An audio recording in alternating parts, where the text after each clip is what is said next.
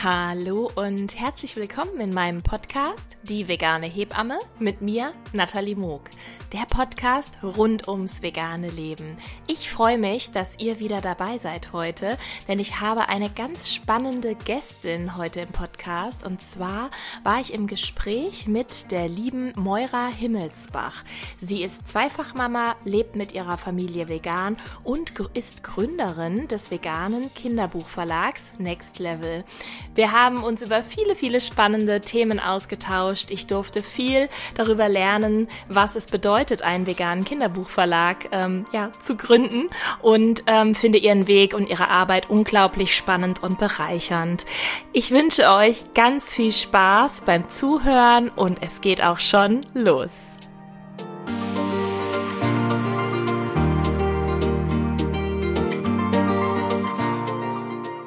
Hallo, liebe Moira. Schön, dass du bei mir im Podcast bist. Guten Morgen. Guten Morgen, Nathalie. Ich freue mich sehr, hier zu sein. Es ist so, so schön, dass du meiner Einladung gefolgt bist. Das ist auch für mich wirklich ein ganz, ganz ehrlich besonderer Moment, dich jetzt hier zu haben und mit dir sprechen zu dürfen, da ähm, deine Bücher mich und meine Tochter, das Pflanzenkind, jetzt auch wirklich schon ja, ich glaube, da war sie ein bisschen mehr als ein Jahr alt. Da habe ich äh, dein Verlag entdeckt und seitdem begleiten uns die Bücher und auch wirklich sehr, sehr regelmäßig und ähm, deswegen auch da äh, ja persönlich auch eine ganz große Herzensempfehlung. Die Bücher sind einfach großartig und umso schöner jetzt auch noch, das mit dir als Gründerin sprechen zu dürfen. Ich würde allerdings gerne woanders anfangen, bevor wir über den veganen Kinderbuchverlag von dir sprechen. Und zwar zu dir als Person. Magst du dich einmal kurz vorstellen, wer dich noch nicht kennt, damit die Hörerinnen ein bisschen was über dich erfahren? Ähm, ja, ich bin die Moira und ähm, ich habe jetzt vorhin gerade überlegt, wenn man sich vorstellt, sagt man dann zuerst, man sei Mutter oder sagt man zuerst, was man beruflich macht? Ist ja immer so die Frage, was man irgendwie als wichtiger empfindet. Ist wahrscheinlich tagesformabhängig. Ja, wahrscheinlich. Aber ich fange irgendwie immer erst mit dem Beruflichen an, aber obwohl mir das beides natürlich beides sehr wichtig ist. Also genau, ich komme ursprünglich vom Filmbereich. Also ich habe Film studiert in Zürich und in Köln und ähm, genau habe dann vor ungefähr zwei Jahren ein bisschen mehr den Vegan Kinderbuchverlag gegründet. Und genau, ich bin eben Mutter von zwei Kindern, die sind jetzt knapp acht, also nächste Woche wird der große acht und ähm, Anfang Mai wird die kleine fünf. Genau, und wir leben in Köln. Sehr schön. Und ähm, wenn wir jetzt mal zurückspulen, wie kam es denn also zu dem ersten Moment, wo du mit veganer Ernährung was zu tun hattest?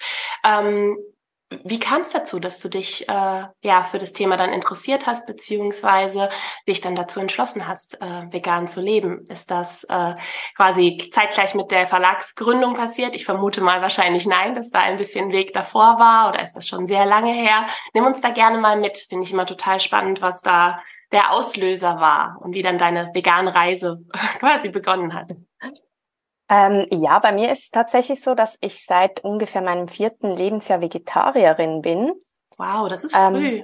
Genau, also ich habe relativ früh ähm, irgendwie verstanden, dass in den Würstchen äh, Tiere drin sind und das war wow. für mich dann so, das wollte ich dann auf keinen Fall mehr essen. Umso trauriger finde ich es eigentlich auch, dass ich dann trotzdem noch so lange gebraucht habe, um vegan zu werden, weil das einfach so naheliegend eigentlich ist. Ähm, bei mir war das tatsächlich so, dass ich schon echt schon, äh, also ich bin immer wieder mal mit dem Thema Veganismus so in Berührung gekommen. Ich glaube, das allererste Mal, da war ich, glaube ich, so zwölf und da habe ich so eine, habe ich äh, ein Mädchen kennengelernt mit der Mutter und ich fand das einfach super schräg damals. Also das kann ich mich noch erinnern. Das war für mich so einfach außerhalb von meinem Horizont so. Ich, ich habe mich gar nicht damit beschäftigt. Ähm, und ähm, was ja da, also ich glaube, das war, also da war sie wirklich auch dieses Mädchen da wirklich noch sehr, äh, also das war ähm, ja wirklich noch was sehr Besonderes so. Ja, spannend, dass du überhaupt jemanden kennengelernt hast. Ne? Genau. Ich glaube, die wenigsten mhm. Menschen können das sagen. Und wenn man, also ich hatte nur von jemandem mal gehört über Ecken. Mhm. Und ich habe dann auch nur gedacht, wow, okay. Das ist ja mega krass, oder ja. übertrieben. ja, Ja, also genau. ich glaube, da können wir uns alle die Hand schütteln, dass Auf wir jetzt nicht Fall. dachten, oh wow, das ist ja. die Idee, sondern so, hm, ihr genau. seid mega mhm. seltsam. Mhm, auf jeden Fall. Mhm. Und bei mir war das dann tatsächlich so ein bisschen so, dass so steht da Tropfen hüllt den Stein. Dann bin ich immer wieder mal, habe ich irgendwie ähm, jemanden kennengelernt oder ähm, also das Ding ist ja auch, ich habe erst irgendwie mit Anfang 20 wirklich verstanden, dass Kühe Milch geben, wenn sie Mütter sind. Das finde ich halt auch so total verrückt. Ähm, und ja, genau, also äh, trotzdem habe ich damit Anfang 20 trotzdem noch nicht so wirklich den Link gemacht, dass man ja dann die Kälber immer wegnehmen muss. Ich dachte, okay, die werden vielleicht dann einmal Mütter und nachher geben die aber ihr Leben lang Milch. So, das war dann so meine, meine Vorstellung. Ja, ich glaube, das war die Vorstellung von vielen. Also ich muss ehrlich sagen, ich kann das Gefühl zwar nachvollziehen, dass du denkst, du warst da spät dran, aber ich würde sagen, du warst da sehr früh dran, das zu begreifen. Ähm, ich habe das nicht mal durch meine Hebammenausbildung kapiert. Und ich habe sehr, sehr viel über Physiologie und ähm, wie, wie Milch geben quasi als Säugetier funktioniert Unglaublich, ja. gelernt. Und ähm, das Gehirn hat das ganz klar getrennt. Und ähm, ja, ich dachte auch, es kommt ein Kalb auf die Welt wahrscheinlich. Also ich habe da gar nicht drüber nachgedacht. Und naja, dann hat die Kuh halt Milch und dann wird sich daran bedient. Und es ist nur wichtig, dass wir die gut behandeln im Best, also, ne, mehr, also ich habe mehr mhm. nicht darüber nachgedacht, ich kann das sehr gut nachvollziehen und trotzdem, der Gedanke bei mir kam ein Jahrzehnt später, also mit ungefähr über 30 schon längst. Ähm, also ich fand, du warst da immer noch sehr früh dran, auch das mit den vier Jahren. Unglaublich. Richtig toll. ja, was ich kürzlich gedacht habe, ähm, wir reden ja immer über Kühe, aber es gibt ja auch eine riesige Ziegenkäseindustrie. Oh. Und darüber wird eigentlich fast gar mhm. nicht gesprochen. Ja, wo sind die denn? Ne? Ja, ist, genau. Das ist wirklich nochmal so ein, so ein anderer Zweig. Genau, absolut. Habe ich jetzt Aber, auf Fuerteventura gesehen. Da waren wir im Urlaub oh, und da war ähm, ganz, ganz viele so große Hallen, so mhm. in der prallen Sonne. Und ich habe nur gehofft, gehofft, dass sie da drin irgendwie ein Lüftungssystem haben. Aber naja, ähm, und dann außen dran Ziegen dran gemalt und so von wegen eine Touristenattraktion. Man kann eine Ziegenkäsefarm oder wie auch immer sie das dann nennen, besuchen. Und ähm, ja, es, wir haben davon ganz, ganz viele gesehen. Das ist irgendwie so dann so ein Inselprodukt. Und ähm, das war das erste Mal, dass ich so eine, also von außen zumindest, ähm, mhm. mir gedacht, wow, okay, was da hinter diesen Mauern passiert, kann und will ich mir nicht vorstellen. Und ähm, natürlich hat man keine Ziegen irgendwie draußen viel gesehen. Aber ja, du hast absolut recht. Wo sind denn all diese Ziegen und mm. Schafe ja, und so weiter? Ja, ist, wow, ja, das ist schon echt irgendwie, ja. Ich wusste auch gar nicht, dass die so in Hallen auch irgendwie gehalten werden mm. oder, ja, das ist echt so ein auch da hat, glaube ja. ich, ähm, hat man einfach so romantisierte Vorstellungen noch so von früher oder ich weiß es nicht. Also ich habe dann immer gedacht, naja, die kommen ja, es kommt viel aus Griechenland, naja, die sind dann da wahrscheinlich draußen, hüpfen da so über die Steine und so. Aber genau. Mhm. Auch da wieder Gedankenende. Ja, ja. Ne? Absolut 100 Prozent. Und ich habe gelesen, der Trend geht mehr jetzt tatsächlich dazu, abgesehen von dem Trend zu Veganer, mhm. äh, Pflanzenmilch, Pflanzendrinks, wie auch immer, ja. ähm, zu Ziegenmilch habe ich jetzt. Ja, genau, das habe ich aber auch schon oft gehört, dass Leute, die irgendwie so Laktose nicht mhm. so gut vertragen, dass sie dann, ja, ich nehme dann halt dafür Ziegenmilch mhm. oder irgendwie sowas. Ja. Mhm. Ja, Hoffen wir mal, dass die Entwicklung ja. weiter Richtung vegane Milch Auf geht, jeden Fall. Die Ziegen auch in Ruhe gelassen werden. Genau. Mhm. Genau, und bei mir war dann so der, ähm, nochmal wegen dem, was so der ausschlagende Moment mhm. war, ähm, ich habe dann im Sommer vor ungefähr fünf Jahren habe ich ein Zeitmagazin, äh, hat mir meine Mutter gegeben. Da war der Titel Vegan und ich dachte schon so, mh, hm, ich war da schon relativ offen und habe eigentlich schon gesehen, dass das eigentlich der richtige Weg ist, aber dachte einfach, das ist, das kann ich nicht machen. Ich habe zwei Kinder, die Kleine war gerade ein Baby und habe dann dieses Magazin zur Seite gelegt, weil ich dachte, wenn ich das lese, mhm. dann werde ich was verändern müssen. Mhm. Und dann habe ich das erstmal so ein bisschen zur Seite gelegt und dann habe ich das tatsächlich dann doch gelesen und dann war für mich klar, ähm, es gibt keinen Weg zurück. Und das war einfach so ein Erfahrungsbericht von einem ähm, von einem Journalisten, der einfach ähm, ja seinen veganen Weg erzählt hat. Das war jetzt nicht mal irgendwie, dass es irgendwie um Tierleid jetzt so groß im Fokus, sondern wirklich mhm. so sein Weg. Okay. Genau. Also hast jetzt nicht klassisch angefangen, dir Dominion anzuschauen Nein. oder sonst mhm. irgendwas, wo man ja auch wirklich dann ja die Nerven für braucht, diese Filme. Genau, das, also das konnte ich mir alles schon vorstellen irgendwie. Da mhm. war ich schon so weit, dass ich mir das schon vorstellen konnte. Mhm. Und genau, einmal waren wir da noch, also da war ja meine Tochter, war äh, noch Baby, also die war ganz klein, gerade zur Welt gekommen. Da waren mhm. wir ähm, auf einem Demeter-Bauernhof mhm. und ähm, da wurden auch die Kühe gemolken und äh, wir haben uns das angeschaut und ich habe da einfach gesehen, diese entzündeten Euter und ich war selber am Stillen und mhm. das war für mich auch nochmal so so ein Moment, wo ich dachte mhm. so, wow, das, ich konnte das plötzlich so verknüpfen. Also mhm. irgendwie, dass ich da, dass wir da im gleichen Boot irgendwie mhm. sitzen und ja. Ich mein Baby halt behalten kann. Und das war auch noch so ein Moment. Ja, und dass sonst niemand was von deiner Brust will, ne? Das ist genau, auch so was. absolut. Ich finde auch, man wird ja auch durch ähm, Kinder kriegen in der Schwangerschaft und in der Zeit danach und dann nochmal mit der ordentlichen Portion Stillhormone noch zusätzlich. Ähm, aber auch die, die nicht stillen, man, man wird einfach nochmal meist noch so ganz anders verbunden, ähm, gerade zum Thema Mama sein und, und man kann das sehr viel besser, finde ich jetzt auch persönlich, noch krasser nachempfinden, also einfach ohne drüber nachzudenken, man fühlt das dann auch einfach schon. Und ähm, ja, gerade auch was, äh, ja, dann das, ja, das Stillen angeht, wenn man das dann, also bei mir hat es auch tatsächlich darüber, es war schon vor dem Stillen, aber ähm, über auch einen Moment, wo es um, um äh, ja, Mamas und ihre Babys auf einmal ging, hat es da den Link hergestellt im Kopf endlich, als ob da wie so eine Mauer durchbrochen wäre. Mhm. Und ähm, ja, kann ich gut nachvollziehen, gerade wenn man dann halt auch sieht, dass es einer stillenden Mutter nicht gut geht und dass sie leider ihr Kind nicht stillt, sondern von einer Maschine gemolken wird. Das äh, ja, kann ich gut nachvollziehen, wenn man sowas sieht, dass das was Heftiges auch in einem auslöst. Mhm. Ja, gerade wenn man ein Baby selber auf dem Arm hat. Auf jeden Fall, ähm, ja, das kann ich auch nur so unterschreiben.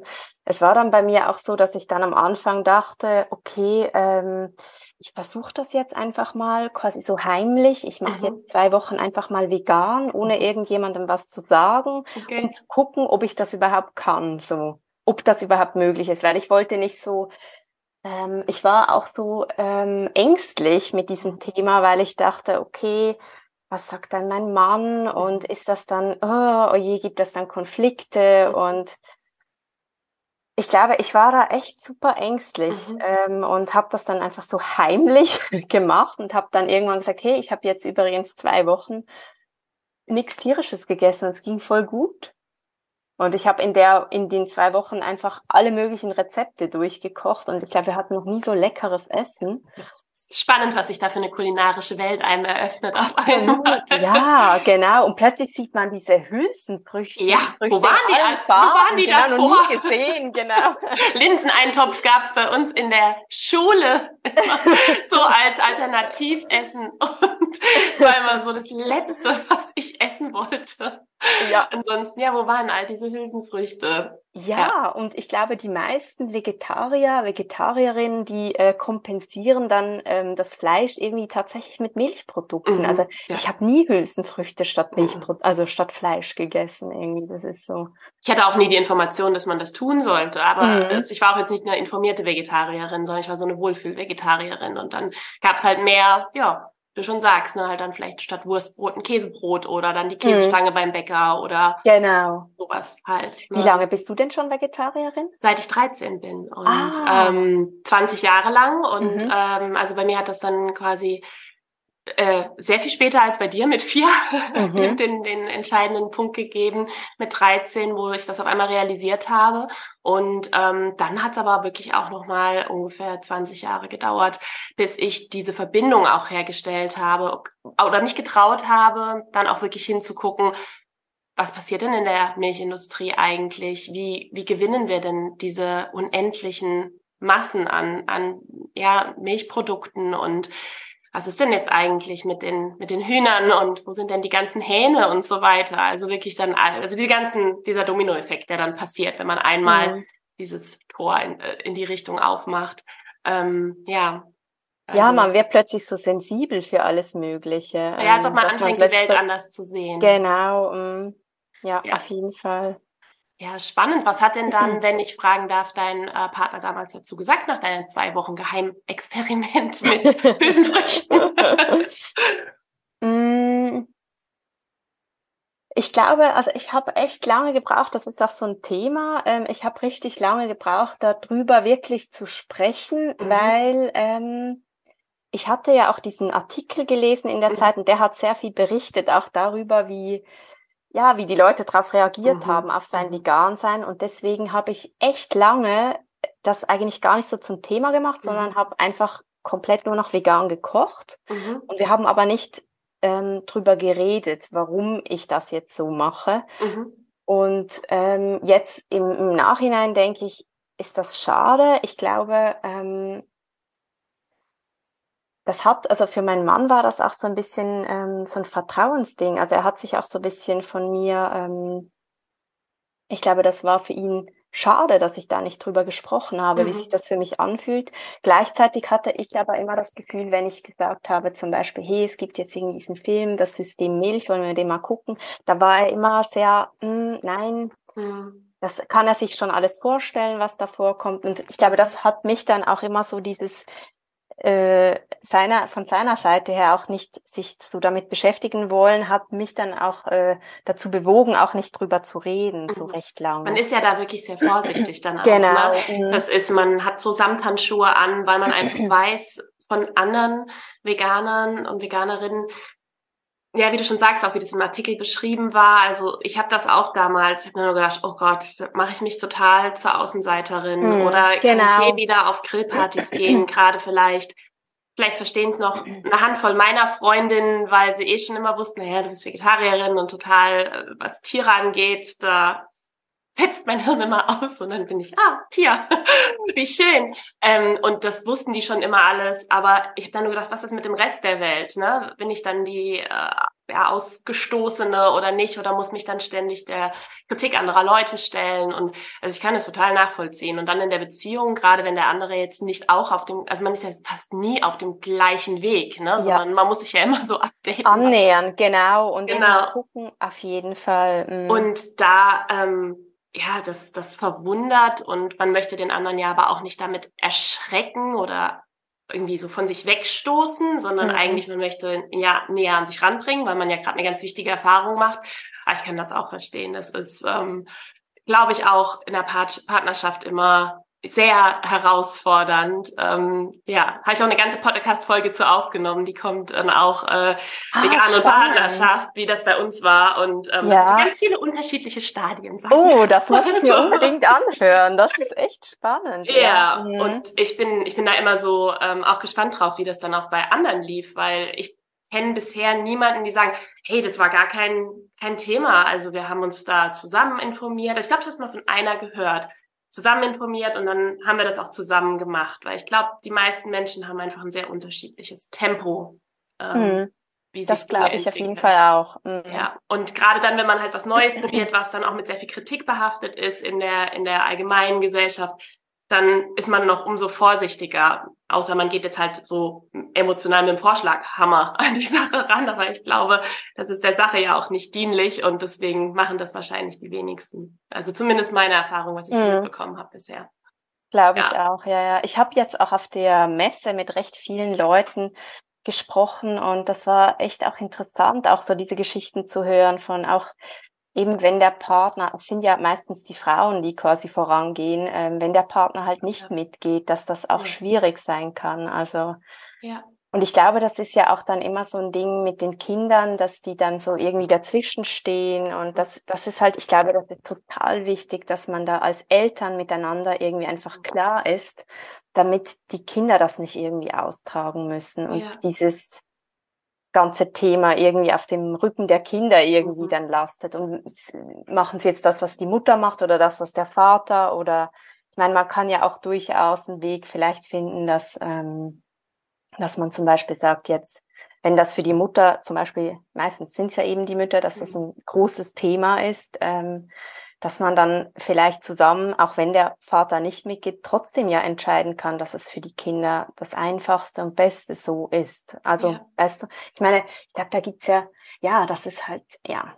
Das gibt, glaube ich, da ganz, Thema. ganz ja, genau. Wege. Und ich glaube, der Schlüssel ist tatsächlich, ähm, dass man einfach da am Ball bleibt und im Gespräch bleibt, dass dann nicht sich die Fronten verhärten. Das war auch damals mein Wunsch. Also bei uns kam es partnerschaftlich quasi, also ich war schon vorher vegan, bevor unsere Tochter auf die Welt kam, mhm. aber ähm, der Wunsch in mir entstand enorm mit ihm dann nochmal mehr drüber zu sprechen, ähm, ihn da wirklich, wirklich ins Boot zu holen, als meine Tochter auf der Welt war. Also das ist im Wochenbett ganz arg entstanden und Kinder verändern ein Jahr auf mhm. ganz vielen Ebenen, weil ich einfach auch, was, was du gerade so schön gesagt hast, dass man da irgendwie guckt, dass man an einem Strang zieht, dass man, dass man dass nicht, ja, hier der eine sagt, das ist gut, der andere sagt, das ist schlecht oder das ist gut und dass das Kind dann dazwischen steht, sondern mhm. man kann sich ja vielleicht auch, und es ist jetzt ganz, ganz leicht gesagt, aber man kann sich ja vielleicht auch darauf einigen, dass man sich nicht einig ist und mhm. dann aber sagen, okay, aber wie sieht denn unser Kompromiss aus? Wie handhaben mhm. wir es? Und dass man wirklich darüber spricht und sagt, und nicht erst in der Situation beim Abendbrot, wenn das Kind mhm. schon drei oder vier ist und wirklich alles versteht, was man da sagt mhm. und sich das auch behält. Und das ist natürlich jetzt ähm, ja der ideale theoretische Zustand und so läuft's ja selten. Das ist ja meistens so, dass es erst im, im Praktischen sich entwickelt. Aber das finde ich immer eigentlich ganz schön, dass man es vorher zu zweit klärt und einfach dann immer wieder darüber spricht, wie man es denn handhabt, damit das Kind ja da nicht so zwischen die Fronten gerät, weil es sollten eigentlich gar keine Fronten da sein. Ja, das ja. glaube ich auf jeden Fall auch. Und was ich halt auch glaube, ähm, ist, dass es halt nichts mit freiem Willen zu tun hat, wenn man ähm, ein, ein, ein Kind selber entscheiden lässt. So, weil ähm, das ist einfach eine Entscheidung, wenn man sagt, du kannst essen, was du willst, dann ist das halt quasi die Entscheidung für Fleisch und für Milch. Mhm. Das ist so meine, meine Meinung jetzt dazu. Ich meine, ich verstehe auch, dass das viele Leute sehr verunsichert und darf man da sowas sagen? Darf man dem Kind irgendwas vorenthalten? Ähm, ich habe da, ich bin da, also ich bin da, habe da auch quasi so einen Weg gefunden oder wir haben da alle so einen Weg gefunden, weil bei uns war es tatsächlich so, dass unser Kind, der war drei Jahre alt, als mhm. ich vegan geworden bin und der war im Kindergarten noch vegetarisch. Mhm. Und er hat halt dann so meinen Wandel mitbekommen mhm. und ähm, war dann total durcheinander. Er hat mich natürlich auch gefragt und ähm, ich habe ihm halt so versucht, bisschen zu erklären, warum ich das jetzt nicht mehr kaufe. Und er war dann, er war eben schon immer so, dass vegetarisch, also er wollte nie Fleisch oder so essen, das war für ihn immer klar, das waren Tiere, das war für ihn kein Ding. Aber für ihn war dann plötzlich im Kindergarten war alles Fleisch. Milch war Fleisch, mhm. Eier war Fleisch, das war alles, er konnte das nicht mehr auseinanderhalten. Ja. Und ähm, dann haben wir halt entschieden, dass, dass es für ihn einfach am besten ist, wenn wir ihm diese Entscheidung abnehmen. Mhm. Weil das ist so eine große moralische mhm. Entscheidung, die ich jetzt einfach keinem dreijährigen Kind irgendwie aufladen möchte. Ja, und tierische Produkte zu erkennen ist ja auch wirklich, die gibt es ja in so viel unterschiedlicher Form und in unterschiedlicher Art und Weise, wie sowas serviert wird und ob, um es wirklich zu erkennen, das ist tatsächlich ähm, ja auch glaube ich, also für Kinder in dem Alter ein Ding der Unmöglichkeit, das richtig einsortieren zu können. Genau. Also unsere beiden Kinder, das fand ich auch interessant, die haben immer gesagt Fleischmilch früher. Okay. Haben das immer gemeint, okay, das ist jetzt Fleischmilch hier. ähm, ja, also. Bei meiner Tochter ist immer alles Mamam, also Muttermilch. Das ah. war meine Milch. Das ist dann Mamam von Kuh, dies, das, jenes. Und, ja, aber sie kommt auch oft durcheinander, dass sie ähm, dann, also sie kriegt es dann wieder hin, sie ist jetzt dreieinhalb, aber mhm. dass sie ähm, dann wirklich auch fragt, ja, ist da, ist da Fleisch drin? Oder mhm. ist dann, ähm, wo ich dann sage, nee, da ist ähm, Kuhmilch drin und dann sagt sie manchmal, aber das ist so dieses spielerische Ausprobieren, sagt sie, nein, Mama, da ist Fleisch drin. Oder sagt sie dann auch manchmal zu veganen Produkten. Da merkt man, sie, sie die, die spielt mit diesem Begriff oder versucht ihn oh, das irgendwie. Das kenne ich auch. Mhm. Ja, und das verwirrt mich dann manchmal, wo ich denke, okay, ist das jetzt was, wo ich gerade jetzt hier den Moment nutzen sollte und zu nochmal gucken, okay, wie können wir das spielerisch umändern oder soll ich einfach sagen, ja, dann ist jetzt halt da Fleisch drin für dich in deiner Spielwelt. Ähm, ja, aber ich kann es voll gut verstehen, die Entscheidung, dass man sagt, okay, wenn das Kind dann so verwirrt ist, dass man dann sagt, okay, dann bringen wir da mal ein bisschen Klarheit drin. Wie habt ihr das dann gelöst für deinen Sohn damals? Ähm, wir haben dann, also das war auch so, dass die Erzieherin auf mich zugekommen ist und das halt auch halt beobachtet hat, mhm. dass er da irgendwie nichts mehr essen wollte. Und ähm, wir haben da drüber geredet und sie meinte auch, sie fände es das Beste, wenn er einfach auch im Kindergarten veganes Essen bekäme. Wow. Was ich halt richtig toll fand, ja. Wow, was ist das für eine tolle Glück. Kita. Ja, und sie war selber nicht Veganerin. Ähm, also richtig toll. Eine gute pädagogische Lösung. Auf jeden Fall. Und ich habe dann auch gedacht, ich hatte mal vor langer Zeit mal ein Interview gehört, wo ähm, ein Vater gesagt hat, ein veganer Vater meinte, ja, wenn du wenn du quasi nur, nur vorlebst vegan, aber deinem Kind nachher sagst, du kannst machen außerhalb von zu Hause, was du willst, ist das so wie, wenn du, äh, wenn du deinem Kind sagst, zu Hause schlagen wir nicht, aber draußen kannst du machen, was mhm. du willst. Und ich dachte mhm. damals so, oh nein, also das, das kann man jetzt wirklich gar nicht vergleichen. Und unterdessen, weil ich diese eigene Erfahrung gemacht habe, mhm. dass das so verwirrend ist, mhm, mhm. kann ich das diese Antwort von diesem veganen Vater irgendwie verstehen. So. Mhm. Ich verstehe es auch, auch wenn sie ja, krass ist, aber ich verstehe, was er meint. Ja, genau, man, es, es hört sich Die so gleichen Werte halt auch außerhalb genau, des Hauses leben wie im Haus. Ne? Das ist ja mhm. an sich, ähm, ja, finde ich, klingt goldrichtig. Ja. ja. Ja, wir können es bei uns leider nicht umsetzen. Meine Tochter ist vegetarisch im Kindergarten, aber wir hängen das nicht an die große Glocke. Also, weil es gibt nur ein Fleisch, es gibt nur ein Gericht für alle und der Kompromiss ist schon, dass Fleisch und Fisch weggelassen werden.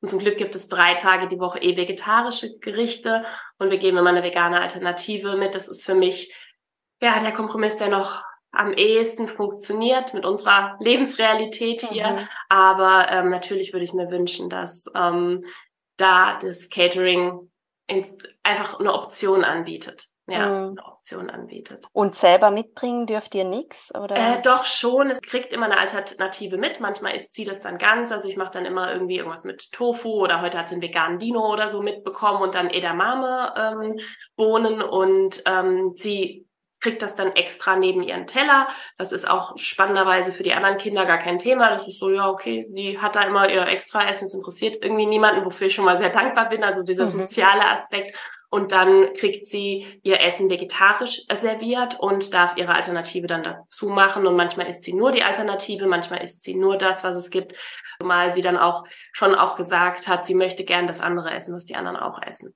Und okay. deswegen haben wir da. Ich glaube, das ist ja auch immer noch, genau, ich meine, das kommt ja auch immer sehr auf die Kinder drauf an. Bei uns war das jetzt so, und der wollte ja dann gar nichts mehr essen, ne? Hat, genau, der wollte das nicht mehr essen. Aus genau. andere Ende, ja.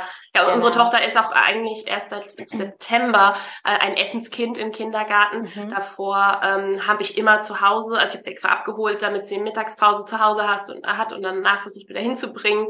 Also immer sehr Medium geklappt hat, äh, nochmal abgeben und so weiter, ähm, weil ich eben das nicht wollte. Und dann hat sie aber selber den Wunsch vor den Sommerferien geäußert, sie möchte auch Essenskind sein, wie ihre Freunde. Sie möchte mit ihren mhm. Freunden da essen. Und das war dann für mich eigentlich das Zünglein in der Waage. Habe ich gesagt, okay, dann machen wir das. Und dann habe ich, bin ich da im Gespräch gewesen und ähm, finde es schon mal super, dass sie das so mitmachen. Und ähm, ja, jetzt hoffen wir mal auf eine äh, veganere Zukunft auch im Catering-Bereich, sagen wir jetzt mal so. Ja, auf jeden Fall. Ja. Ja, ich glaube eben, also ich habe auch schon gehört von, also ich meine, ich finde es immer herausfordernd, weil wir, also wir machen wirklich keine Ausnahmen mhm. jetzt mit den Kindern. Ähm, aber ich finde es zum Beispiel auch manchmal schwierig. Also das Schwierigste finde ich immer, ähm, wenn es halt irgendwie auf dem Spielplatz irgendwie Kekse oder irgendwie mhm. sowas ausgeteilt wird, wo ich dann selber auch denke, äh, wäre mir jetzt auch Wurst, weißt mhm. du, wenn sie das jetzt essen würde, ausnahmsweise so, aber ähm, das würde, würde irgendwie nicht gehen. Also das wäre einfach verwirrend dann mhm. irgendwie. Und drum habe ich einfach oder wir einfach gemerkt, es ist besser, einfach quasi die klare Linie so zu machen. Und für die ist es auch immer klar, die fragen auch immer beide, ist das vegan? Und der mhm. Große ist ja fast acht, für mhm. den ist das sowieso voll, ja, der ist jetzt wirklich so, ähm, ja, der bildet sich so seine eigene vegane Identität auch. Ich meine, mhm. der ist auch in der Schule der Einzige. Und bei ihm ist es auch tatsächlich so, dass wir immer das Mittagessen dann mitgeben mhm. müssen. Ähm, okay. Was für uns schon auch echt viel Stress ist. Ja, das glaube also, es ist schon. Ich bewundere das total, wie ihr das macht. Ja, ja das ist wirklich ähm, Hut ab. Äh, ein ganz, ganz äh, großer, aber auch wirklich toller Aufwand, den ihr da macht. Ja, ja also ich, ich habe ja auch immer so das Gefühl gehabt, ich muss allen immer beweisen, wie einfach das ist, Veganerin zu sein.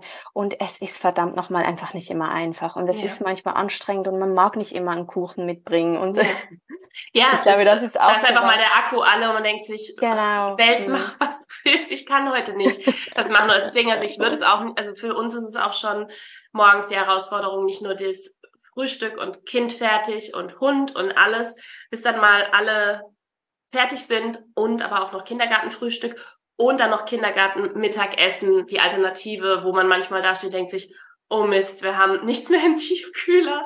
Das, was wir noch an äh, Sachen haben, mag sie nicht. Okay, was jetzt? Und dann gibt's dann die Packung Notfall vegane Tortellini oder so. Mhm. Und man denkt, okay, die gehen immer. Also Thema Nudeln. Ähm, aber man denkt, okay, das ist jetzt heute dann nicht so ausgewogen, aber sie kriegt das ja noch zu den anderen Sachen dazu und isst sowieso jeden Tag, was sie irgendwie will. und mhm. ähm, aber es ist schon auch immer mit einem Aufwand verbunden. Und gerade, also ich glaube, sobald man mit Kindern das Ganze macht, muss man sich da wirklich, braucht man ein sehr, sehr großes Warum warum mhm. man das macht, um das auch ähm, ja auf seine Art und Weise gut durchzuhalten. Und äh, wenn man irgendwo eingeladen ist. Ja, wie macht ihr das, wenn, das ist ja auch immer eine der großen Fragen, deswegen liebe ich es ja nicht so mit vegan lebenden Familien äh, mhm. auszutauschen oder teilvegan oder wie auch immer. ähm, wenn jetzt Kindergeburtstag ist, ne, das äh, durfte ich ja jetzt auch mit meiner Tochter im, im letzten Jahr in diese, in diese neue Welt eintauchen.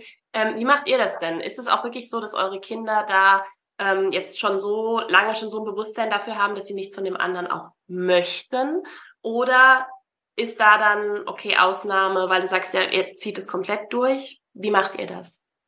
Ähm, also bei uns ist es so, ähm, ich ähm, spreche die Eltern vorher drauf an mhm. und erkläre unsere Situation mhm. und ähm, sage dann immer, ich kann gerne was mitbringen.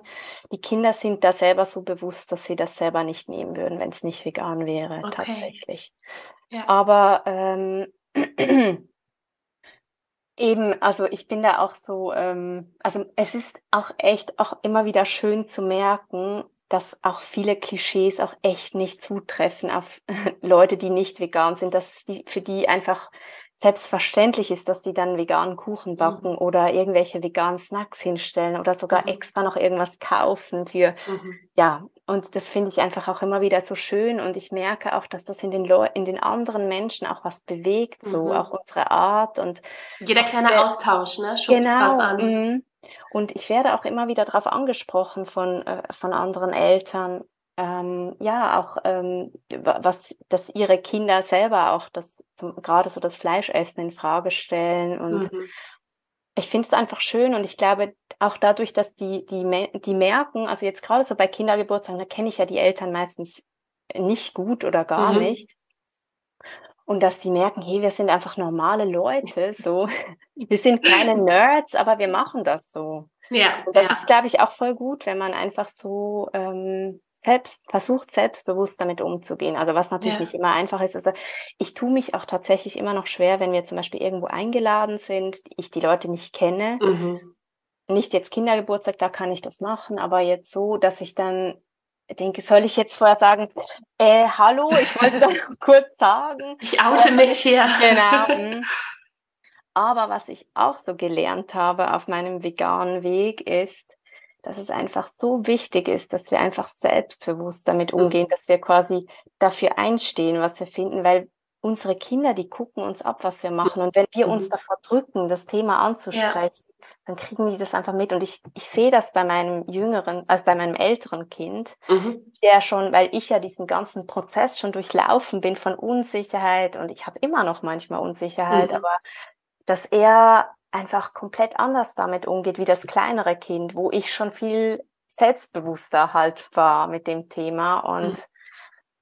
ich glaube, das ist einfach voll wichtig, dass wir da auch für unsere Kinder ein selbstbewusstes Vorbild sind. Ja, und auch ein positives, ne? dass man, dass man, dass es nichts ist, was man verstecken muss genau. oder wofür man sich schämen mhm. muss. Also dass genau. es nicht genau. mit negativen Emotionen behaftet ist, ah, jetzt kommen wir wieder und machen die Ausnahme, sondern dass man, also wie ist das ja immer so schön, ah nein, das kannst du ja nicht essen, ne? Das diesen Satz. Mhm. hast du ja bestimmt auch schon das ein oder andere Mal vielleicht gehört. und dass man dann auch wirklich lächelnd zurück sagt, du, alles gut, ich will das gar nicht essen. Ich dürfte schon, aber mhm. ich, ich, möchte das nicht und das ist auch gut so. Also, dass man halt nicht in diesem Mangeldenken ähm, unterwegs ist oder äh, ja, halt das was von außen ja oft so wahrgenommen wird, so, ah, oh Gott, ne, ihr könnt das ja dann alles nicht essen und Mangel hier und Mangel da. Also ich meine jetzt so nicht mal Nährstoffe, sondern wirklich so dieses, als ob es einen an Freude oder an Vielfalt fehlen würde. Und das ist ja überhaupt nicht der Fall und das können wir, glaube ich, auch wirklich nach draußen tragen. Und ähm, ja, voll äh, schön, dass ihr da so viel in die Kommunikation ähm, vorab geht. Und ähm, das hatten wir jetzt auch letzte Woche, als meine Tochter zum Kindergeburtstag eingeladen wurde, dass die Mutter, ähm, die das auch weiß, dass wir vegan Leben schon von selbst auf uns zugekommen ist und gefragt hat, ähm, was sie denn gerne isst oder was sie nicht isst. Also weil sie auch schon mit dem Thema sich so ein bisschen auseinandersetzt und welche Milch sie denn am liebsten trinkt, lieber oh, Soja oh, oder Hafer. Ja und wirklich war so gerührt, habe nur gedacht, oh Mann, das, äh, ich hätte jetzt einfach wieder meine Schokomuffins äh, gebacken und äh, Streusel drauf und mitgegeben und ähm, ihr das gesagt. Äh, hier, das sind die ne, für alle und ähm, aber auch äh, für für dich. Und ähm, ja, aber ich finde es dann auch total schön, dass man dann mittlerweile, dass es so sogar schon zurückkommt zu einem. Ja, ja auf jeden Fall. Also ich habe kürzlich auch mit einer Mutter gesprochen, ähm, sind irgendwie immer Mütter, komische. Von den Vätern werde ich nicht so drauf angesprochen. ähm, ich habe mit einer Mutter beim Schulputzen, ähm, die hat mich so drauf angesprochen, wie wir das so machen und so. Und sie meinte, sie ist selber nicht vegan. Und sie meinte halt, sie findet das so toll, ähm, wie wir das machen, weil auch, dass die Kinder da so quasi so konsequent vegan mhm. sind, weil sie, für sie ist es halt so schwierig, irgendwie diese Produkte irgendwie loszulassen, die sie irgendwie da so, mit denen sie so aufgewachsen ist und die sie einfach so gerne mag. Und wenn die Kinder halt da gar nicht dran gewöhnt sind, das findet sie einfach toll. Und dann habe ich auch schön. gedacht, ja, wie schön, einfach diese Gespräche und mhm. auch einfach, ich glaube, was auch immer so ein Schlüssel ist, ist einfach so, wenn man die eigene Geschichte ein bisschen erzählt, dass man auch mal an dem Punkt war, wo man ja, dachte so, oh, das könnte ich ja nie auf äh, Käse verzichten und so. Ja, oder Veganer für seltsame Menschen gehalten hat.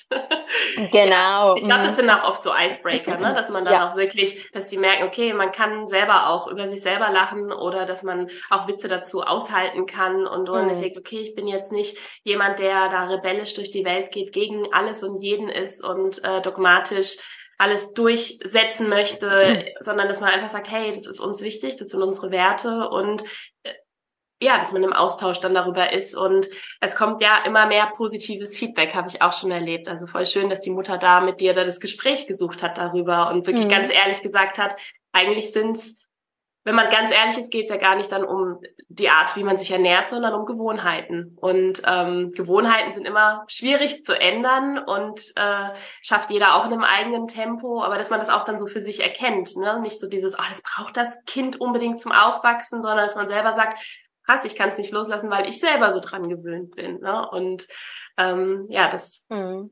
Ja, voll schön. Dankeschön für diesen äh, tollen Einblick in euer Familienleben. Das ist wirklich ja, großartig und ja, äh, zwei vegane Kinder mehr auf dieser Welt. Voll toll.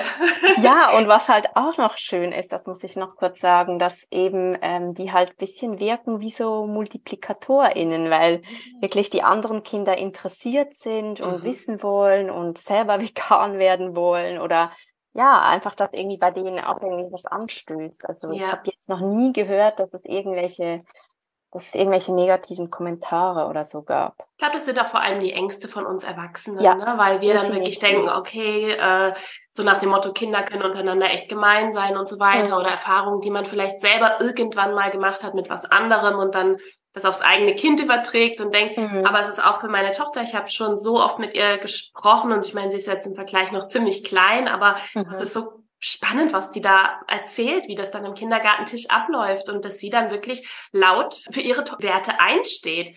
Äh, und wirklich dann am Tisch sagt, und sie ist ein, eher ein zurückhaltendes, introvertiertes mhm. Kind, aber dass sie wirklich sagt, nein, dann habe ich gesagt, ich esse kein Tier, ich esse kein Fleisch ich bin die Einzige hier und ich will das auch nicht probieren. Und solche Sachen erzählt sie mir wirklich, das dass sie da schön. solche Gespräche führen. Dann sage ich immer, und wie finden die anderen das?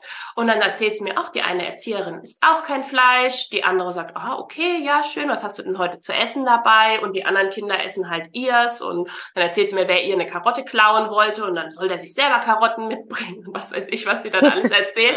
Aber es ist einfach so schön, dass das für sie nichts Negatives ist. Auch da haben wir es wieder, ne? dass sie nicht denkt, oh nein, hm, ich bin jetzt hier die Einzige, sondern dass sie da auch wirklich in ihrer Art und Weise, wie sie mit ihren drei Jahren ist, aber auch wirklich von Stolz von berichtet und sagt, ich mache das so und so. Hätte ich nie gedacht, hätte ich nie erwartet, weil ich hätte das nicht mal mit 13 so formulieren können.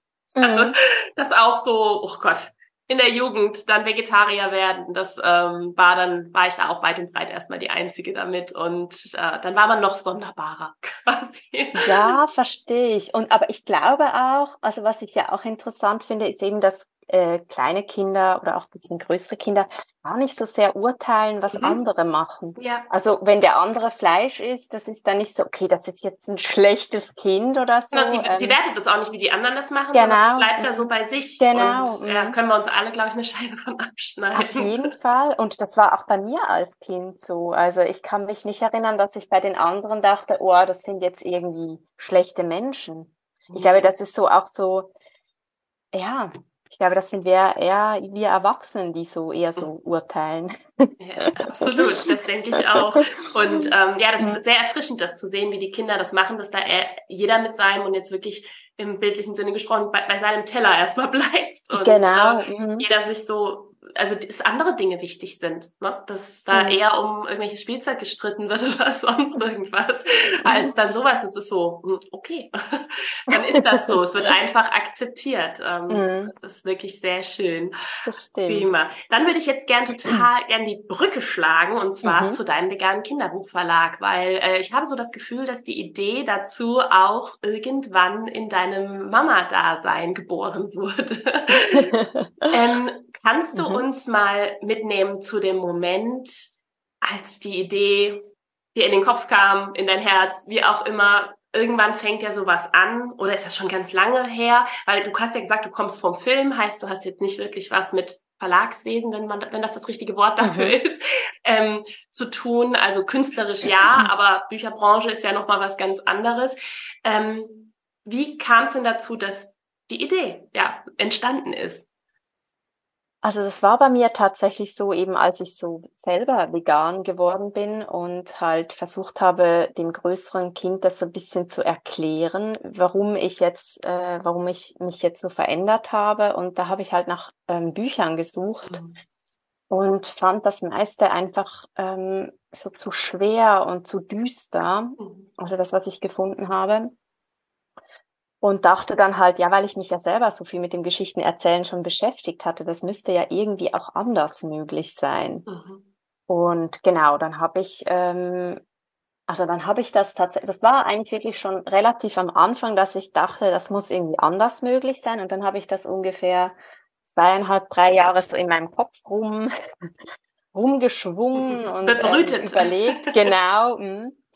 Und dann kam irgendwann so der Moment, wo ich dachte, jetzt ist der Moment. und dann habe ich, ähm, ja, habe ich Leute gesucht. Ich habe dann einen Ex-Kommilitonen, den Dolu, der auch schon sehr lange vegan lebt und mit mhm. mir zusammen Film studiert hat und auch sehr mhm. gerne auch so Kinderfilme immer gemacht hat oder ja, ähm, gedacht, ich muss unbedingt mal mit ihm ins Gespräch kommen und so ist auch das erste Buch dann mit ihm zusammen entstanden. Und hat er auch was mit veganer Ernährung zu tun? Oder? Also er ist einfach Veganer schon seit Echt? zehn Jahren oder so, ja. Genau. Okay. Und, und ihr habt genau, euch über den Film kennengelernt. Genau, richtig. Mhm. Okay. Und ich habe ehrlich gesagt auch nicht so viel Ahnung gehabt vom Verlagswesen. Ähm, ich habe dann mit, äh, mit zwei Verlegerinnen, habe ich da äh, ein bisschen die ausgequetscht und ausgefragt, wie man dies und jenes mhm. macht und bin dann so ein bisschen reingekommen, habe mich dann auch ähm, beim Börsenverein des deutschen Buchhandels angemeldet und habe da äh, ja so ein bisschen in die Rechte reingeguckt mhm. und ähm, ja habe da noch so ein äh, mal noch so einen Kurs gemacht zum Verlagswesen, mhm. ähm, so die Basics mhm. und habe dann eigentlich so auf dem Weg mir alles ein bisschen beigebracht, so wie wow. das wie das alles funktioniert. Mhm. Wie war alt waren da deine Kinder? Ähm, als ich gestartet äh, bin, da waren war der größere fünf und mhm. die kleinere äh, dann, warte mal, stimmt das? Fünf? Kann das sein? Jetzt bin ich gerade unsicher. Fünf, vier, drei, zwei. Okay. Ja, war dann die kleine zwei mhm. So ungefähr. Ja. Also aus genau. der Babyzeit raus. Raus, genau. So warst schon eine, über definitiv ein Jahr oder zwei vegan und genau. hast dann mhm. quasi, okay, dann fing aber die Idee dazu recht ja, wie du ja schon sagtest, einfach so, du bist vegan geworden und dann auf einmal war das Thema Kinderbücher auch auf einmal im Fokus. Ähm, mhm. Ja, na klar, mit einem, gerade mit einem Dreijährigen, Zweijährigen damals liest man ja auch äh, ja, viel. Ne? Genau. Ne? Und auf einmal sie, liest man oder sieht man Bücher ganz anders und denkt sich, was erzählen die denn da? Mhm, auf jeden ja. Fall. Und ich habe auch gemerkt, gerade bei der bei der kleineren ähm, Tochter, dass äh, dass ich da nicht so gerne ähm, diese Bücher vorgelesen habe, diese mhm. typischen, also die man so kennt. Beim Größeren war es so, der hatte das halt auch alles schon so und ja. auch im Kindergarten. Ähm, das hat dann so Anlass geboten, um drüber zu sprechen. Bei der Kleinen, da fand ich das so ein bisschen schwieriger dann. Mhm.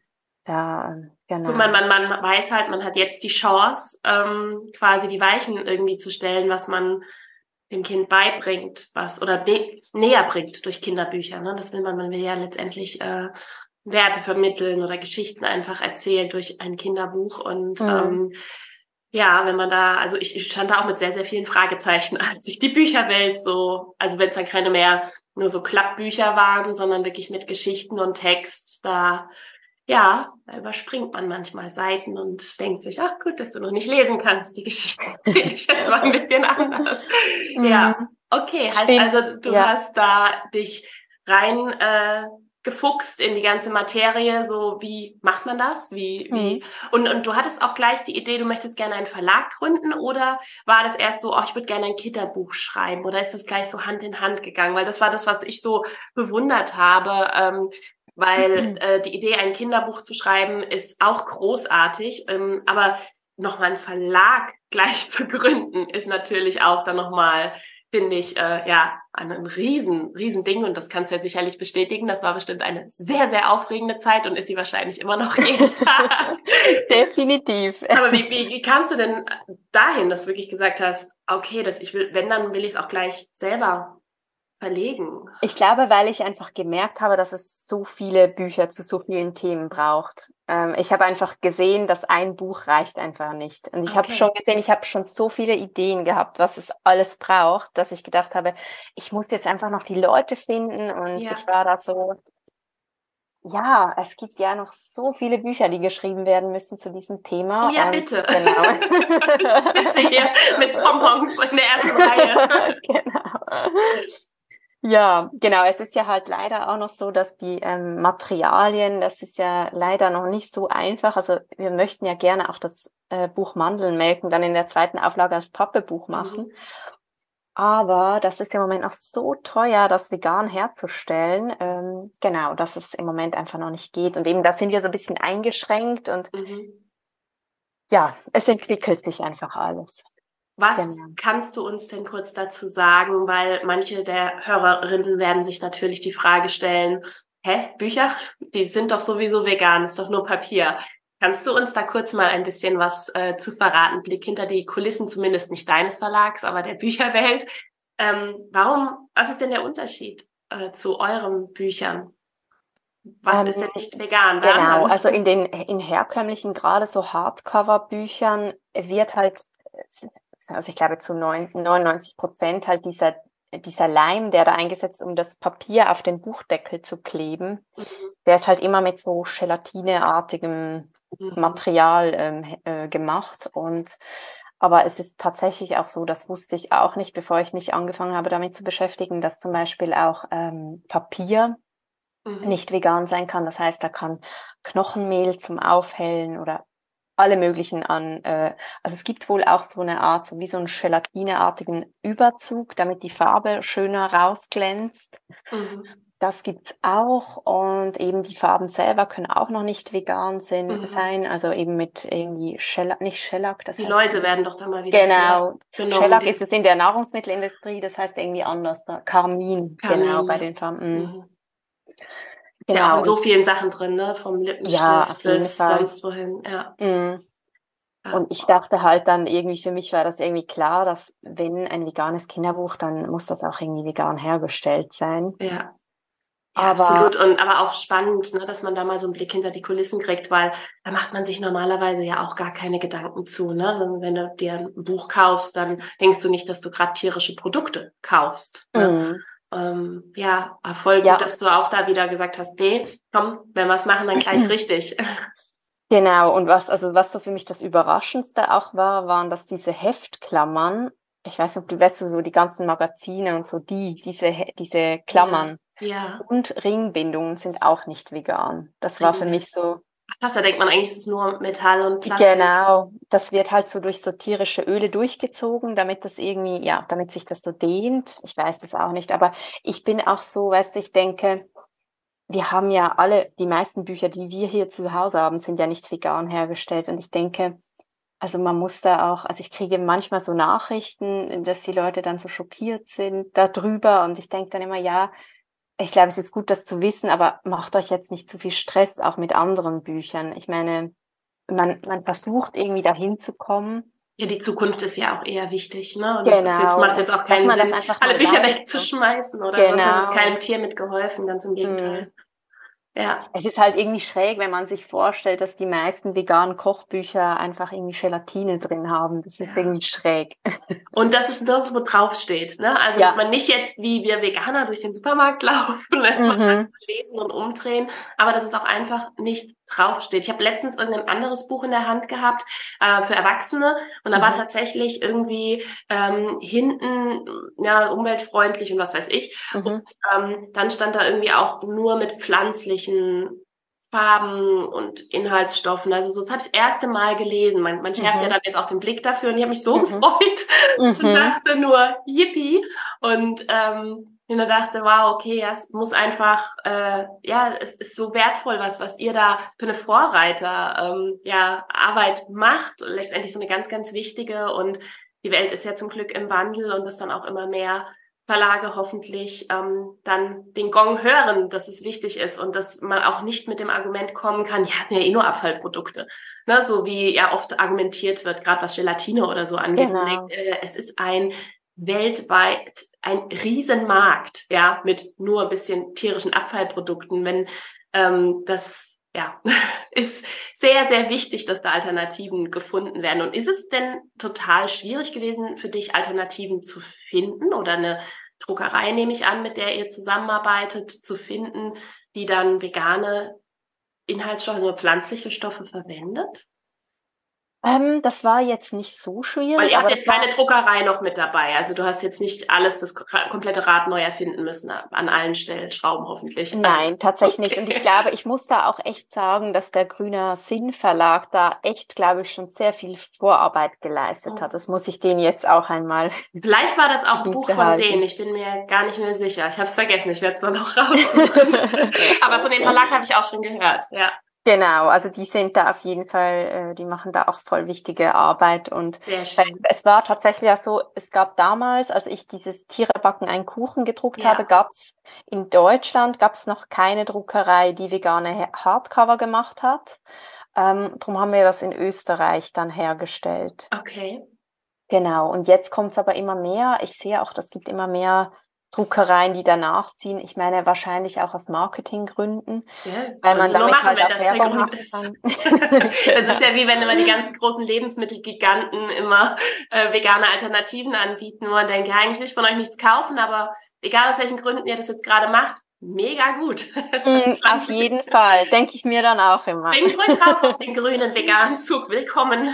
genau, ja, genau so. Sehr schön. Okay, heißt also, äh, ihr habt damals zum Start, oder du hast damals zum Start, äh, ja, zur Zusammenarbeit Leute gefunden, Dienstleister gefunden und dann konnte das erste Buch geboren werden. Genau, das war auch super aufregend. Also ich weiß noch, wie ich, ich, diese erste Bücherladung bekomme. Ich dachte so, oh Gott, was ist, wenn das Cover irgendwie verkehrt rumgedruckt ist und ich dann tausend Bücher habe, die Schrift irgendwo falsch Ja, oh Gott, das war immer so das erste Mal, wenn man ein Buch aufmacht, so die Panik, ja. dass da irgendwas schiefgelaufen ist. Das habe ich mal bei dir in der Instagram-Story gesehen, wie, ähm, ich weiß nicht, vor, ich glaube letztes Jahr oder ja. so, bei, äh, ich weiß nicht, war, war das bei Mandelmelken? Ich weiß es gar nicht mehr mhm. genau, aber wie, da, wie du da die erste Packung aufgemacht hast und ja. einen mitgenommen hast, also das war auch, ich war echt auf der anderen Seite des Handys echt aufgeregt und habe mir gedacht, oh, das muss so ein krasser Moment sein, wenn mhm. das, was, woran du so lange arbeitest, arbeitest und so viel Herzblut und ähm, Liebe da reinfließt und jetzt gerade auch dann damals beim allerersten Buch, ähm, mhm. ähm, das hast ja du, glaube ich, nee, Nein, hat er geschrieben. Hab, genau, das hat Dolu und Franzi hat das illustriert und genau. bei Grün macht groß war das die Katharina mit ihrem Mann Gaston, ja. genau. Und aber dass man halt wirklich dann dieses Baby in den Händen hält, mhm. ja. Und ähm, ich glaube, das ist dann für alle, die da mitgewirkt haben, einfach ein riesen, riesengroßer Moment. Mega, ja, wir waren ja. alle so aufgeregt, glaube ich auch, ja. Und hat dann war dann alles richtig rum und äh es war alles richtig rum, aber eben es gibt dann trotzdem so manche kleine Sachen, wo man denkt, ah, das wollte ich doch noch so und irgendwie und man ist Perfektion ist eine Illusion. Ja, auf jeden Fall. Also genau. äh, das ist wirklich äh, ja so ein aufregendes Abenteuer, glaube ich, in das du dich da reingestürzt hast und das jetzt schon. Wie viele Bücher sind denn jetzt schon insgesamt äh, rausgekommen für jemanden, jetzt der jetzt auch deinen Verlag noch gar nicht kennt und nicht jeden Abend diese Geschichte dem Pflanzenkind vorliest? ähm, bis jetzt sind es fünf Bücher und jetzt im Herbst kommt ähm, das nächste Buch raus.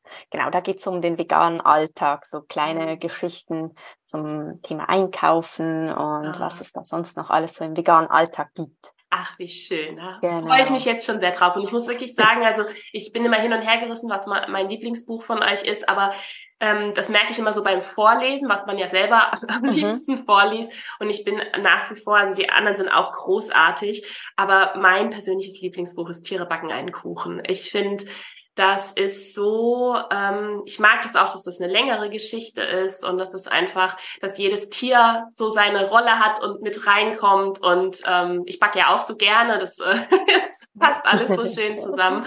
Und ähm, ja, aber auch die anderen Bücher wirklich großartig. Wie finden denn deine Kinder? Wie, wie finden denn deine Kinder, dass du Kinderbücher machst?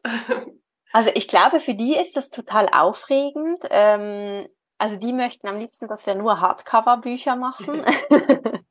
ja, die großen Klappbücher quasi sozusagen. Genau. Mhm. Aber ich glaube, für die ist das halt auch voll schön. Also jetzt abgesehen vom veganen Thema ist das halt für die, also einerseits ist es, glaube ich, für die schön, dass man sich so für den Veganismus so einsetzt. Mhm. Glaube ich, so zu sehen, hey, ich gehe damit irgendwie so in die Welt raus. Mhm. Das ist das eine. Und das andere ist aber auch, dass ich ähm, einfach was gegründet habe und dass ich selbstständig bin und irgendwie, ja, genau, dass das irgendwie läuft. Ich glaube, das ist für die auch schön so. Und ja. die sind natürlich meine, immer meine ersten ähm, Testleser. Genau, absolut. Schön, meine Beraterin. Wie schön. Ach toll, wie aufregend. Wie hat denn damals dein Umfeld darauf reagiert, dass du mit dieser Idee dann tatsächlich rausgehen wolltest, an den Start gehen wolltest und hast, okay, ich mache das jetzt, vegane Kinderbücher und ich werde die Gründerin vom, von diesem Verlag und ich bringe das alles ins Rollen und zum Leben. Wie hat denn dein Umfeld darauf reagiert? Ähm, ich habe das eigentlich, das war so ein bisschen ähnlich wie generell mit dem Thema Veganismus. Ich habe das gar nicht so groß erzählt. Mhm. Ich habe da, ähm, also meinen Mann natürlich ähm, ins Boot geholt und der fand das gut und der hat mich da auch immer voll unterstützt und war auch immer an meiner Seite Schön. und hat mitgedacht und mitgearbeitet auch. Mm, aber irgendwie, es ist auch so, ich glaube, ich komme ja, also ich habe ja eben Film studiert und da war es auch schon immer so ein bisschen so ähm, die Frage, wenn ich gefragt wurde, ja, was machst du so beruflich, dann war mhm. auch immer so die Frage, was sagt man da so? Wie fasse so ich das jetzt kurz zusammen, so dass der andere das versteht?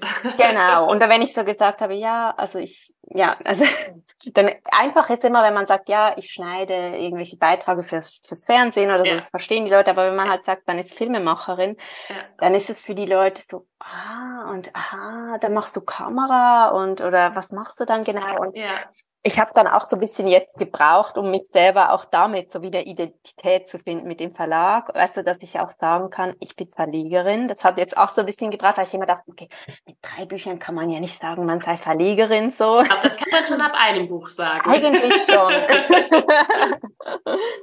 Aber ich glaube, das ist so, da musste ich auch so reinwachsen. Und ich glaube, jetzt unterdessen eben erzähle ich das auch und die Leute finden das alle voll spannend und fragen mich dann auch so, ja, und was heißt das dann? Machst du dann Kochbücher? Wenn man sagt ah, halt, ich mache okay. vegane Kinderbücher, dann meinen viele, ja, man macht irgendwie Kochbücher oder was heißt ah, ja, das genau? Und da kommt man auch immer gut ins Gespräch, das ist eigentlich ganz schön. Okay. Und gab es auch irgendwie jetzt so Gegenwind oder so? Ich weiß ja jetzt nicht, wie die Bücherbranche so generell ist. Ist vielleicht jetzt auch nicht so der friedlichste die friedlichste Branche, weil ja alle auch irgendwie da sein wollen. Ist das da, äh, irgendwie ist man da äh, äh, ihr habt ja, glaube ich, schon ein ziemliches Alleinstellungsmerkmal, auch wenn du schon gesagt hast, es gibt auch andere Verlage, die da äh, sehr viel Gutes in diese Richtung tun oder sehr viel interessante Sachen dann auch äh, rausbringen. Aber vegane Kinderbücher, vegan hergestellt, ist ja doch, also zumindest was ich gesehen habe, bisher seid ihr da wirklich äh, die Einzigen. Ist man da so der Sonderling oder ist das so wow, okay, spannend, was ihr da macht, oder findet da generell wenig Austausch statt? Ich meine, wir kommen jetzt auch gerade aus drei Jahre Pandemie. ich weiß ja nicht. Ähm, nein, tatsächlich kommt das sehr gut an, auch in dieser ganzen Branche. Also sehr viele sind da sehr interessiert und wollen auch wissen, wo ich die Bücher drucke und ähm, also da kommt echt aus der Buchbranche, das ist echt sehr positiv. Und ich hab, bin jetzt auch vernetzt mit ein paar kleineren Verlagen und das ist total schön und irgendwie positiv. Ach schön, das ja. freut mich sehr zu hören. Also heißt, wenn man sich jetzt mal so vorstellt, wie dein Alltag so abläuft, du hast ja jetzt erzählt, ähm, und ich weiß ja jetzt auch persönlich, äh, du, war, du kommst ja gerade von der Messe. Äh, wo warst du da? In Köln tatsächlich jetzt hier bei mir zu Hause. War aber keine Buchmesse, sondern eine vegane Genau, das war eine ne? Alle, die Veginale, genau. Veginale, genau. Heißt, du bist also viel auf veganen Messen oder und auch Buchmessen oder wie, wie läuft das so ab, dass man, ja, seid ihr da viel unterwegs oder ist das ab und zu mal? Also ich versuche jetzt tatsächlich dieses Jahr ähm, die meisten Veggie Worlds mitzunehmen und Vegienale mache ich jetzt nur in Köln, aber Buchmessen möchte ich dann am nächsten, am nächsten Jahr machen. Da ist auch so ein bisschen wieder so das Ding, ähm, ich genieße es einfach sehr, so in dieser Bubble auch zu sein mhm. ähm, und gerade auch so äh, VeganerInnen kennenzulernen auf den Messen und so nette Gespräche zu führen. Mhm. Und ich mhm. finde das einfach so schön, ähm, ja. dieser persönliche Austausch. Und ich glaube, auf den, ich glaube, das ist auch so das, was mich so ein bisschen abschreckt, dass dann so Leute kommen und sagen, äh, was ist das jetzt so? ähm, aber andererseits bietet das natürlich auch total viel äh, Möglichkeiten, darüber mhm. ins Gespräch zu kommen. Und also ich genau, kann da nur äh, sagen, mach es, äh, weil wahrscheinlich wird die Erfahrung sehr viel positiver sein, als dass ja immer so die eigene genau. Stimme, die die ich persönlich auch sehr gut kenne zu ja. ähm, ja, dass das man ist ja genau, ja, das ist ja auch wieder dieses Thema mit dem äh, Selbstbewusstsein und mit ja. diesem, dass man einfach damit selbstbewusst umgeht. Das geht immer wieder ins Gleiche und da muss man immer wieder neue äh, Schritte irgendwie machen. Aber ich kann es auch voll verstehen, dass wenn man äh, sowas ganz Neues kreiert und erschafft, ich meine, du hast da ja wirklich äh, ja so von 0 auf 100 was was ganz großes Neues ähm, erschaffen diesen Verlag dass man dann erstmal sagt, okay, ich gucke erstmal, dass ich das an die Vegan-Bubble, wie du ja auch gerade so schön sagtest, da an die Leute bringe. Und wenn das, wenn man sich da auch selber so gefunden hat, wie du sagst, es war so ein Prozess, ähm, dass, dass man da auch so reinwächst, dass man auch irgendwann sagen kann, ja, ich bin Verlegerin, sondern es auch wirklich erhobenen Hauptes definitiv sehr, sehr stolz sagen kann. Und dass man dann sagt, okay, und jetzt nächster Schritt äh, raus in die äh, Welt, raus aus der Bubble, ähm, noch mehr in die ähm, ja in die Bücher in die Bücher Allgemeinwelt und also ich äh, drückt euch da ganz arg die Daumen, drückt ihr die Daumen und ähm, bin ganz fest davon überzeugt, dass das großartig wird und ähm, ja, dass da wahrscheinlich auch ganz viel Neugier auch von den Leuten, die dort sind, sein wird, weil äh, das Schöne ist ja in den letzten zwei, drei Jahren, finde ich, hat sich einfach auch das Image des Veganseins wirklich so zum Positiven gewandelt. Heißt, ähm, ja, das so, sollte, also ich glaube, ihr werdet ein unglaublicher Gewinn auch auf solchen Messen. also ich werde mir das merken und auf jeden Fall nächstes Jahr werde ich das auf jeden Fall angehen. Sehr schön. Aber wir werden uns wahrscheinlich auf einer Buchmesse nicht sehen, sondern ich habe fest vor, im äh, Herbst definitiv auf eine Veggie World äh, oh, ja, zu gehen. Das. Und ähm, dass wir uns noch in echt mal noch Auf jeden Fall. Oder vorher äh, auf einen Kaffee in Köln. oder ja, falls du mal in Rheinland-Pfalz bist. Jederzeit sehr, sehr gerne. Ach schön. Ähm, total spannend. Ich habe jetzt ähm, noch eine Frage und zwar, was für Tipps hast du denn für Eltern, äh, vegan lebende Eltern oder die sehr, sehr nah an diesem Thema sind, wenn sie jetzt nicht vegane Bücher zu Hause haben? Also wir hatten es jetzt schon nicht wegwerfen, alle, mhm. nicht nur wegen jetzt den Inhaltsstoffen, jetzt aber auch wirklich so vom thematischen her. Ne? Selbst ich, die wirklich sehr, sehr darauf achtet, was in unser Haus reinkommt. Und wir gehen in zwei Büchereien und ich gucke natürlich, also das Pflanzenkind sucht sich da schon immer ihre Sachen aus und ich mache dann nochmal so den Check, weil sie auch manchmal, also einfach der Stapel viel zu groß ist, kann kein Mensch tragen. Aber auch wo ich denke, ah, nee, das, das will ich nicht, dass sie das in ihrem Kopf hat, was da thematisch drin ist. Ähm, aber selbst wenn man so eine Vorauswahl macht, es werden einem Bücher geschenkt, ähm, es finden immer ganz, ganz viele Sachen irgendwie in den, ins Haus rein, auf ganz viele unterschiedliche mhm. Arten und Weisen. Es ist wirklich erstaunlich. Also minimalistisch leben mit Kind geht gar nicht. Das ist auch in Ordnung. Aber ähm, wie geht ihr jetzt damit um? Oder was würdest du anderen Eltern raten, wenn jetzt wirklich, ähm, da sind Szenen zum Beispiel von, äh, wie Fische gefangen werden mit einem Schleppernetz oder wie Kühe gemolken werden in dieser Bauernhof-Idylle. Das kennt, glaube ich, jeder von uns. Oder diese eine Milliarden Zoobücher, die es gibt. Ähm, das hat mich total erschrocken, dass ich wusste gar nicht, wie viele Zoobücher es geben kann und in was für Themen das so oft reingepackt ist, dass es einfach ganz normal ist und wie halt Tiere angeschaut werden. Ähm, was ist dein Tipp für Eltern, die jetzt gerade so äh, vor der Lesekarriere sind, abgesehen, euch ja, sich einzudecken bei eurem Verlag, was ich jetzt auch, wie gesagt, von Herzen empfehlen kann. Ja, was würdest du raten, was man wie man damit umgeht, wenn man dann sowas hat. Also ich glaube, das ist so eine Frage, die muss man immer mit sich selber so, da muss man sehr mit sich selber irgendwie im Gespräch sein, was fühlt sich für mich in Ordnung an. Also, mhm. Also ich habe gemerkt, eben mit ganz kleinen Kindern würde ich tatsächlich ein paar Bücher einfach nicht vorlesen. Mhm. Würde ich, also habe ich auch so gemacht ähm, oder habe dann die Texte ein bisschen umgeändert. Und mit größeren Kindern finde ich, ist es würde ich, glaube ich, keine Bücher mehr so zensieren, mhm. weil ich auch einfach ähm, weil die Kinder sowieso damit in Berührung kommen und dann ist es besser, wenn sie mit den Eltern darüber sprechen, als dass sie ja. damit alleine irgendwie sind. Das, das ist, ist Lebensrealität, meine, in der wir leben. Genau, dass sie, dass sie auch wissen, ähm, ja, also genau, dass sie eine andere Perspektive drauf werfen können oder mhm. genau nicht, dass sie dann im Kindergarten ganz alleine nur diese Bilderbücher sehen und denken so, oh, meine Mama hat aber alles anders gesagt und irgendwie ja. zu Hause spricht man aber nicht so ja. darüber. Genau, also aber zum Beispiel, wir haben zum Beispiel so ein Bobo-Buch, was bei uns super beliebt immer war. Äh, finde ich persönlich nicht so cool. Ist so Rollenbilder der 50er Jahre plus einfach, ja, Geschichten mit Zoo und allem Möglichen. Kennst du Bobo? Bobo Siebenschläfer? Ja. Ich kann mitsprechen. Kannst du mit, ja. also falls irgendjemand eine Geschichte hören möchte, man muss bei mir nur einen Knopf drücken. Ist gleich neben äh, Pepper Woods und äh, Paw Patrol. Ja. Und eben genau bei dem zum Beispiel sage ich dann immer, habe ich dann immer gesagt, bei dem, wir haben so ein Sammelband, da habe ich dann immer gesagt, ähm, nee, die Zoogeschichte, die mag ich nicht vorlesen. Das finde ich einfach nicht schön, weil guck mal, das sind überall Gitter, das ist mhm. ja auch mhm. noch so dargestellt, das mhm. ist ja mhm. nicht mal romantisiert, das ist einfach schrecklich, wie das mhm. da aussieht. Und ja, aber ich glaube echt, man muss da immer mit sich selber. Und ich glaube eben, wenn der Partner ähm, das anders nochmal sieht, dann ist es wieder eine andere Frage. Aber Uh, also eben, genau, einfach selber für sich selber immer wieder gucken, wie es sich mhm. für einen selber anfühlt. Okay. Wichtig. Ich finde, das ist ein sehr, sehr wertvoller Tipp, den du gerade gegeben hast, dass man so am Anfang, wenn die noch sehr klein sind, man fängt ja ungefähr mit so einem Jahr an, ähm, und dass man dann sagt, okay, da lasse ich Sachen weg, da zensiere ich, wie du es ja gerade gesagt hast, mhm. aber dass man dann auch ab einem gewissen Alter und Begreifen das eben nicht mehr macht, um die Kinder nicht ja, weil wir sind nun mal vegan in einer nicht veganen Welt und ähm, das sind dann, ja, finde ich, finde ich sehr wertvoll, diesen Rat, äh, dass man dann sagt, okay, nee, dann lass uns doch in diesem sicheren Rahmen zu Hause mit der Gelegenheit, dir das auch in Ruhe erklären zu können, dann anhand des Buches das dann auch zu machen. Das habe ich jetzt auch bei meiner Tochter gemerkt, dass da so mit drei Jahren, so zum dritten Geburtstag, wirklich ein Umschwung war und dass sie ähm, sich das wirklich angeguckt hat und diese eine Milliarde Warum-Fragen dann auch da kamen und dass ich dann gedacht, okay, alles klar, dann, dann kümmern wir uns jetzt um dieses Thema und wir gucken uns an, warum das so ist und ähm, aber natürlich auch immer noch mit der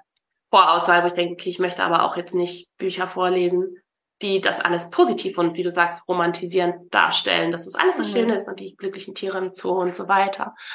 Okay, ja, danke dir. Das ist äh, sehr, sehr wertvoll. Liebe Moira, wir kommen ganz langsam zum Abschluss, auch wenn ich mit dir noch mhm. sehr, sehr lange reden könnte. Und zwar, ich habe immer drei Abschlussfragen. Mhm. Und zwar, was ähm, würdest du den anderen raten, die jetzt sagen, okay, ich möchte mit der veganen Ernährungs äh, ich möchte mich vegan ernähren, ich weiß aber überhaupt nicht, wo anfangen, wie soll ich das machen? Was wäre dein persönlicher Rat? Wo fängt man an? Ähm, das ist eine gute Frage. Also ähm, einerseits gibt es ja, also bei mir war das so von heute auf morgen alles mhm. komplett vegan, aber ich glaube, es ist auch voll okay, wenn man einfach mal Schritt für Schritt mhm. vielleicht mal die Milch ersetzt mhm. oder mal den Käse. Dann der Käse kann man ja quasi zum Schluss machen, wenn das das mhm. Schwierigste das ist. Für die meisten das Schwierigste. Genau. Aber zum Glück genau. ist da auch schon viel passiert in den letzten Jahren genau. bei veganem Käse. Ähm, genau, ich würde, glaube ich, raten, dass man sich nicht so sehr unter Druck setzt, dass mhm. man, ähm, ja, dass man das in, in Ruhe angeht.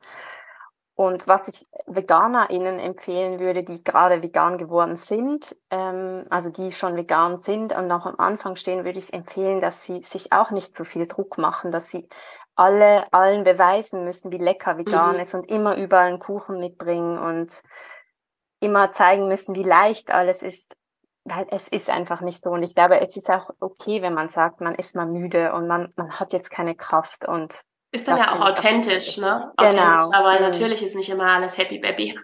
Ja.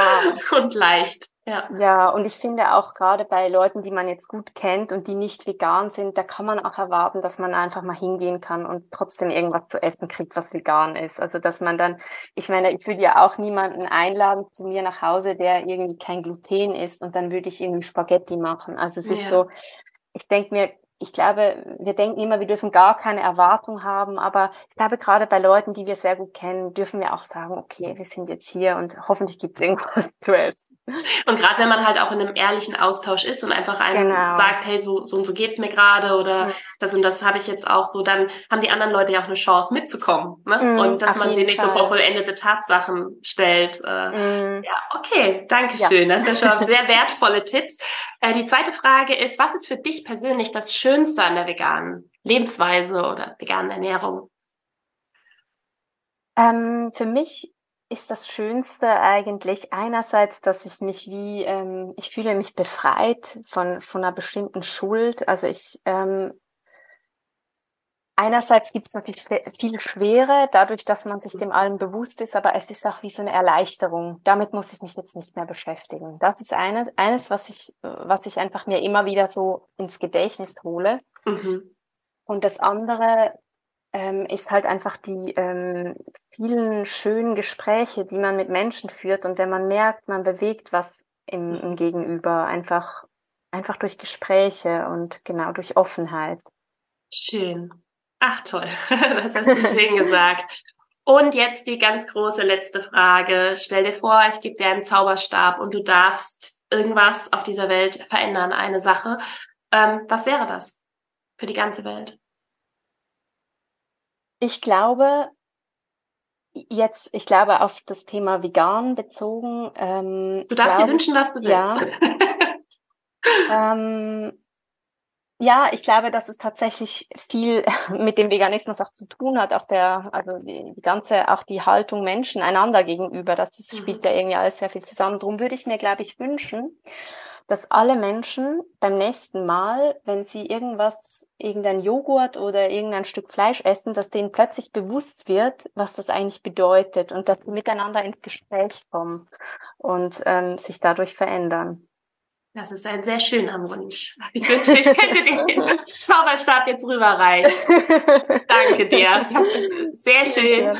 Ach, liebe Moira, ich danke dir für dieses wunder, wundervolle Gespräch, dass wir so viel über dich und ähm, dein veganes Familienleben ähm, ja, dein Werdegang und vor allem halt auch jetzt äh, deinen beruflichen Werdegang, dein Leben als Verlegerin ähm, und eure tollen Kinderbücher erfahren durften. Und ich danke dir sehr, sehr für deine Zeit und dass du das heute wirklich gemacht hast, obwohl du ein Messewochenende direkt hinter dir hast. Es ist Montagmorgen für alle. Der Podcast kommt ja etwas später raus, aber ähm, ich weiß das wirklich sehr zu schätzen und es äh, war wirklich sehr schön, dich hier als Gast zu haben. Ja, vielen Dank, liebe Nathalie. Ähm, ja, vielen Dank für deine schönen Fragen und auch für unser Gespräch. Ähm, ja, ich fand es auch sehr schön. Dann äh, wünsche ich dir jetzt einen wunderschönen Start noch in den Montag und danke dir und mach's gut. Dann dir auch. Tschüss. Das war das wunderbare Gespräch mit der lieben Moira. Ich habe es sehr, sehr genossen, so viel von ihrem persönlichen Weg, von ihrem veganen Familienleben und von ihrem veganen Kinderbuchverlag zu erfahren. Bin da sehr, sehr dankbar für, dass sie sich die Zeit genommen hat, uns ein bisschen was davon, ja, zu berichten, uns teilhaben zu lassen und bewundere ihren Mut, bin sehr dankbar für ihren Einsatz, dass ähm, sie da eine Plattform erschaffen hat, auf der ähm, ja, Illustratorinnen und Autorinnen zusammenkommen können und sie dort äh, ja solche wertvollen Bücher rausbringt. Denn es ist so, so wichtig. Das, was wir als Kinder lesen, beeinflusst uns ein Leben lang. Und daher lasst unseren Kindern ja gute Gedanken in den Kopf geben, wertschätzend gegenüber anderen Geschöpfen auf dieser Welt und ich kann es kaum erwarten, was noch alles vom veganen Kinderbuchverlag kommt. Ähm, ja, und Ihr könnt jetzt sehr gerne auf Instagram rüber hüpfen. Würde mich total freuen, wenn ihr unter dem Post zur Folge mal in den Kommentaren da, äh, eure Meinung da lasst, was ihr ähm, dazu denkt und was ihr vor allem aus der Folge mitgenommen habt, ob ihr auch schon die Bücher zu Hause habt oder ob ihr jetzt ganz neugierig geworden seid und mal durch den Shop bei ihr stöbern möchtet. Ich freue mich total auf den Austausch und sage jetzt erstmal bis zum nächsten Mal. Schön, dass ihr dabei wart. Lasst es euch gut gehen.